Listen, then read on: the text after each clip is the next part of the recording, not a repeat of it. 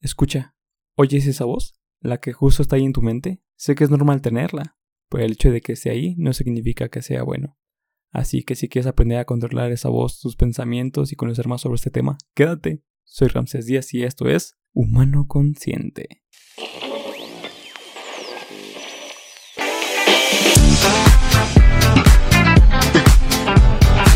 Muy buenas gente, espero que se encuentren bastante, bastante bien. Qué gusto, qué honor estar de nuevo aquí con ustedes. Sobre todo, muchas gracias a la gente que está escuchando este podcast y definitivamente a la gente que le dio apoyo e impulso al anterior, que nos fue muy bien. Recibimos comentarios muy buenos, comentarios positivos, comentarios para retroalimentar lo que hayamos hecho, para mejorar lo que viene más adelante.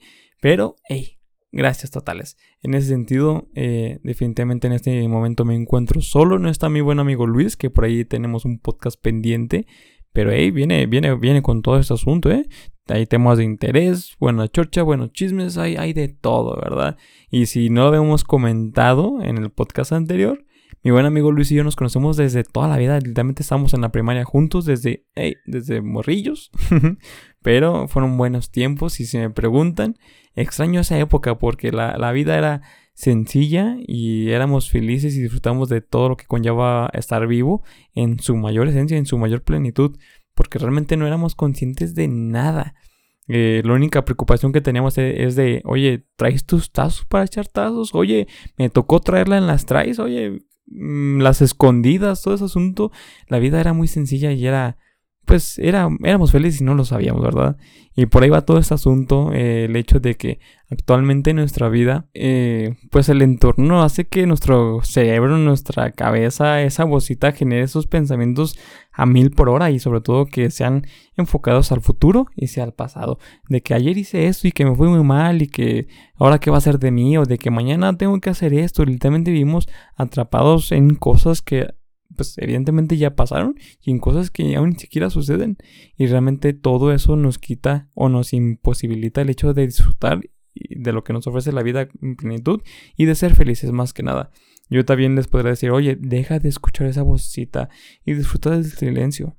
Pero, pues, ¿qué tanto tiempo va a durar este, este gusto? Porque a la brevedad van a surgir miles de pensamientos negativos que si me preguntan cuando uno no encuentra salida de las cosas es cuando literalmente piensas en esto o lo otro y te cierras y no encuentras salida. Eh, pues en este caso, a pesar de que es normal tener esta voz, porque como lo mencionaba al inicio, todos tenemos una, el dolor que provoca esta voz de todos esos pensamientos que nos genera negativos no es para nada bueno. Así que empecemos con lo más básico. ¿Quién habla? ¿De quién es esa voz que se escucha en nuestra cabeza? ¿Esa voz eres tú hablándote a ti mismo? No lo creo, suena, realmente si lo piensan suena ilógico. ¿Por qué tendríamos que hablarnos a nosotros mismos si nosotros somos quienes estamos hablando? Así que si algo eh, les puede cambiar la vida, y a lo mejor que en su inicio puede pues eh, sonar algo muy confuso y que lo saque de su casilla, es el hecho de que esa voz interior no eres tú, no somos nosotros. ¿Eh? ¿Cómo les quedó ahí el oído? Han, han de estar diciendo, madre mía, pero qué cosa está diciendo este individuo. Pero es la verdad. Para poder observar algo necesitamos estar fuera de ese algo.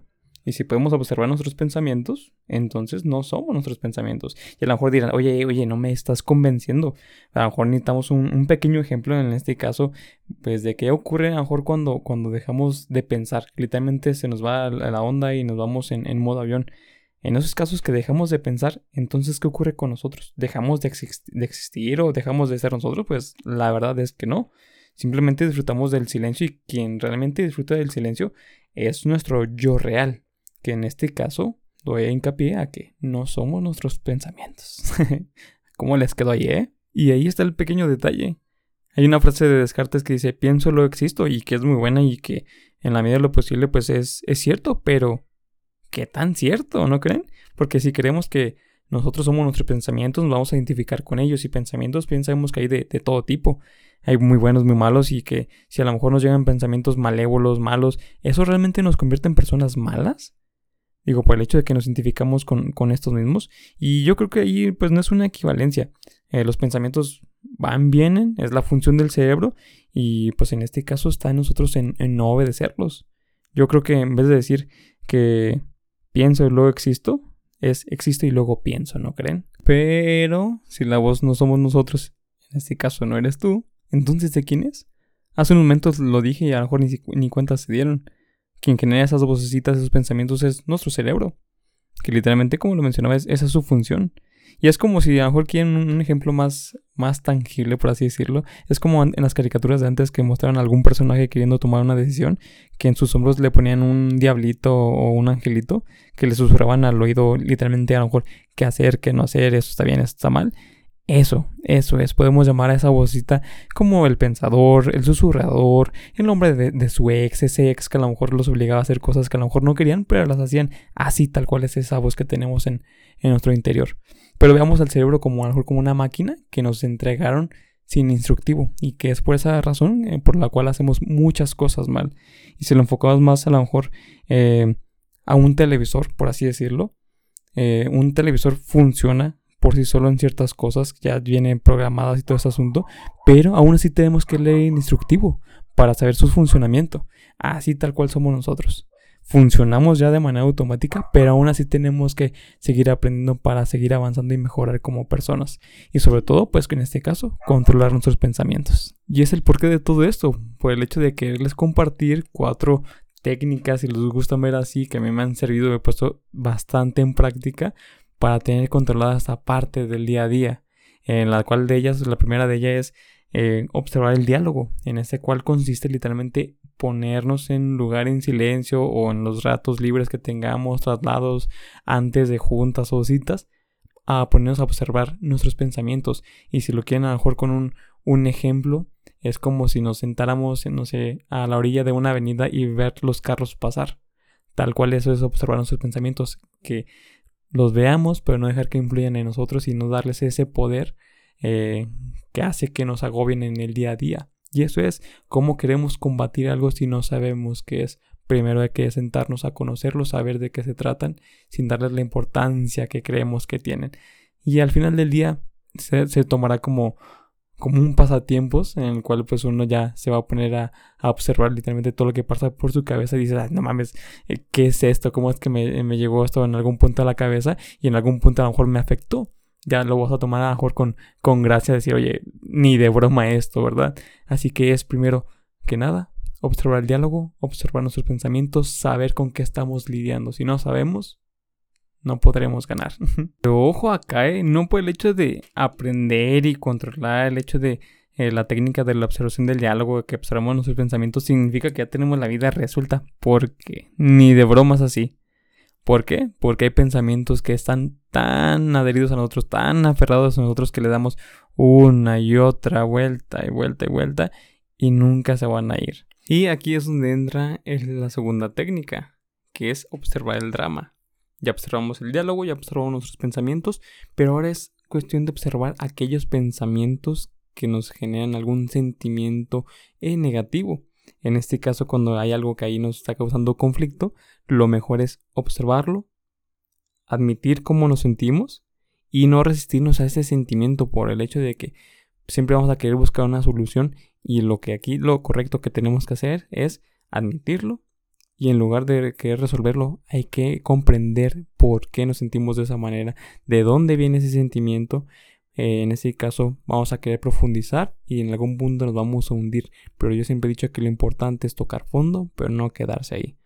Y en ese caso hay que cuestionarnos por qué nos eh, sentimos de esta manera y sobre todo, pues, de dónde está sintiéndose esto. Yo hace, hace no mucho le, comentaba a mi muchachona, a mi novia, que a lo mejor en el trabajo yo me sentía muy, pues, cargado de, pues eh, tenía una carga excesiva de trabajo, que sentía que ya no podía, eh, tenía mejor mal humor y toda esa parte. Y me sentía frustrado, sentía que ya no podía con, lo que estaba haciendo, ¿verdad? Y eso me desmotivaba, porque decía, ¿cómo es que, no puedo con esto? Pero ya después me, empecé a, sentar y, a pensar fríamente y a remontarme a lo mejor un poco más para atrás y de que todo, eh, todas esas sensaciones o emociones eran a causa de, mis propias decisiones pasadas. Es decir, que a lo mejor la carga que tenía de trabajo actualmente se debió a que, no sé, hace, hace tiempo fui rezagando cosas y dije, ah, para mañana esto, lo otro, y se me fue juntando y hasta llegar al punto del día de hoy que dije, ya es mucho lo que tengo que hacer, pero todo fue acorde a mis decisiones. Y es cuando, eh, en este caso, pues fui consciente de, mi, de, de, de dónde surgió mi, mi emoción eh, en ese momento. Y todo eso a mí me sirvió para decir, oye, entonces estoy haciendo las cosas mal. Y eso actualmente, ahora que ya lo, lo comprendo y sé que, que puedo en algún punto volver a sentirme de esa manera, en lugar de sentirme mal, ahora me da el, el impulso para decir, ay, güey, entonces lo estoy haciendo mal, me falta echarle más ganas, no me puedo quedar aquí. Y si nos vamos con otro ejemplo de la vida real, es que a lo mejor cuando alguien se encuentra en una relación en pareja y a lo mejor te molesta algo de tu pareja actual, pero a lo mejor tú ni te cuestionas nada de, dónde surge este asunto ni nada y lo sigues dejando pasar. Pero a lo mejor el por qué surge desde más atrás, que a lo mejor en una eh, relación pasada tu exnovia no hacía ese algo que actualmente te molesta de tu pareja actual. Pero simplemente, a lo mejor no te, como no te cuestionas, simplemente lo dejas pasar y te molestas en cuestión de sentarte y cuestionarte, oye, a lo mejor si esto es algo que, mm, anteriormente no me pasaba y como es algo nuevo no sé cómo lidiar con este asunto.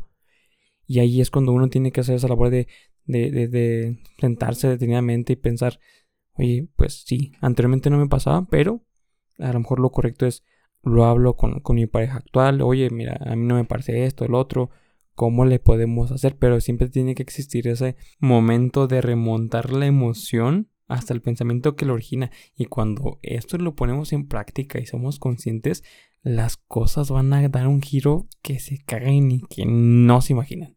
Y así que pues eso nos orilla a la tercera técnica, la cual se podría eh, denominar como ofrecer un pensamiento mejor. ¿A qué se refiere esto? De que, a términos muy burdos, literalmente podemos influir en nuestro cerebro. Así de sencillo. En este caso es, eh, o, más coloquialmente se puede decir, distraer la mente. Eh, esto debido a qué? Pues bien, como se mencionaba en la técnica anterior, podemos erradicar pensamientos negativos, saber de dónde vienen y todo este asunto, pero por los malos hábitos y por cómo es la mente traicionera, a lo mejor quitas un pensamiento negativo, pero de inmediato se, se agrega otro, se arraiga otro, ¿verdad?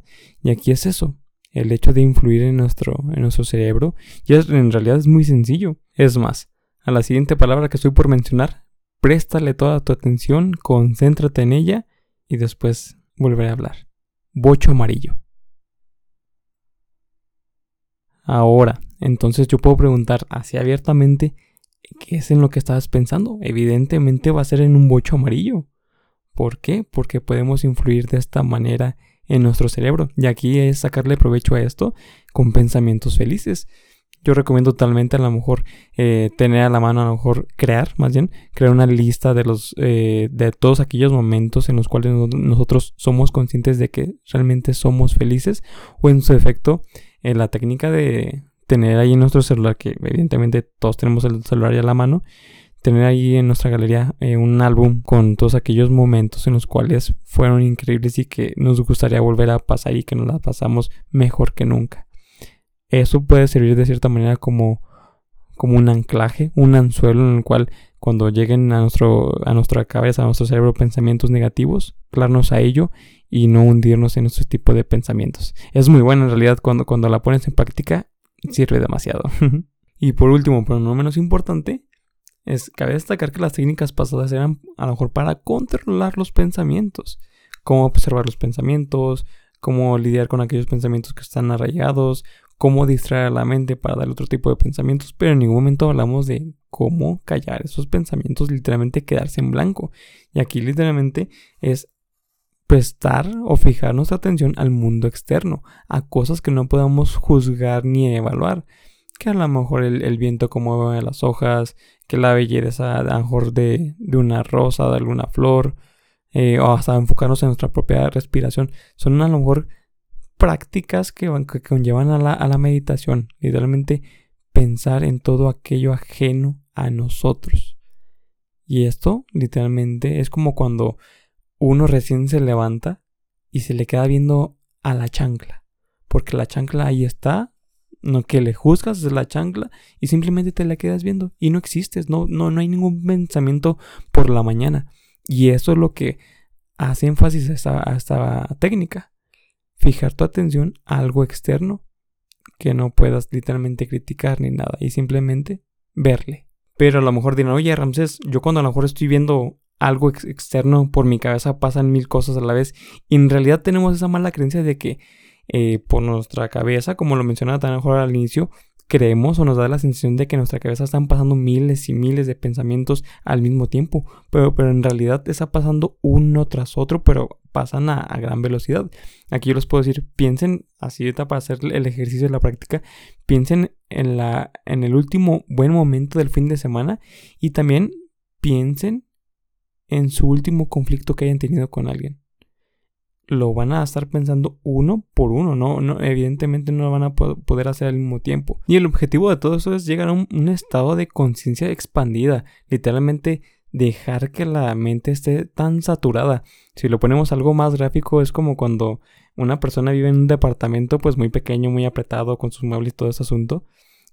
Y cuando entra a este estado de conciencia es como esa es como cuando esa persona se muda a un departamento más grande tiene a lo mejor más espacio, tiene sus muebles, ya se puede mover más ágilmente y no siente esa presión de, que, oye, es que no quepo, no quepo aquí. Y ahí es cuando uno crece eh, conscientemente y eleva esa, esa parte. Y cuando, se los juro que cuando llegan a este, a este punto y logran poner en práctica bien esas técnicas, la vida, literalmente, la vida les va a cambiar por alguna razón se lo estoy platicando, por eso eh, el tema de este me apasiona muchísimo para la gente que a lo mejor me conoce muy cercanamente y que me logra abrir a estos temas. Eso, eso me gusta totalmente, pero yo siempre he dicho que la mente es muy poderosa al punto de que te puede eh, beneficiar o también te puede tumbar. Cuando uno abre su conciencia, uno se empieza a cuestionar muchísimas cosas de, de qué hacemos en esta vida, y ahí es cuando uno em, empieza el verdadero reto.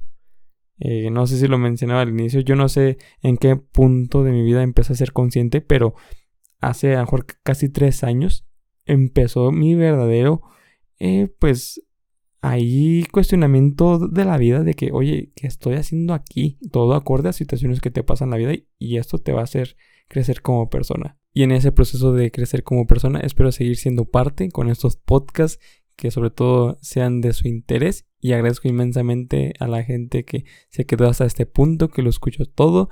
Eh, y pues nada, si a alguien le interesa formar parte de, este asunto, que tenga alguna manera muy peculiar de ver la vida y que lo quiera compartir con los demás, adelante, escríbame y hacemos algo bueno. Y recuerden, buena parte de la felicidad no depende de las condiciones del mundo, sino de los pensamientos que producimos a partir de estos mismos se cagan. Un gusto estar aquí. No olviden de compartir este podcast. Pronto a lo mejor estaremos en el YouTube. Uno nunca sabe. Pero mientras por este medio. Chao, chao.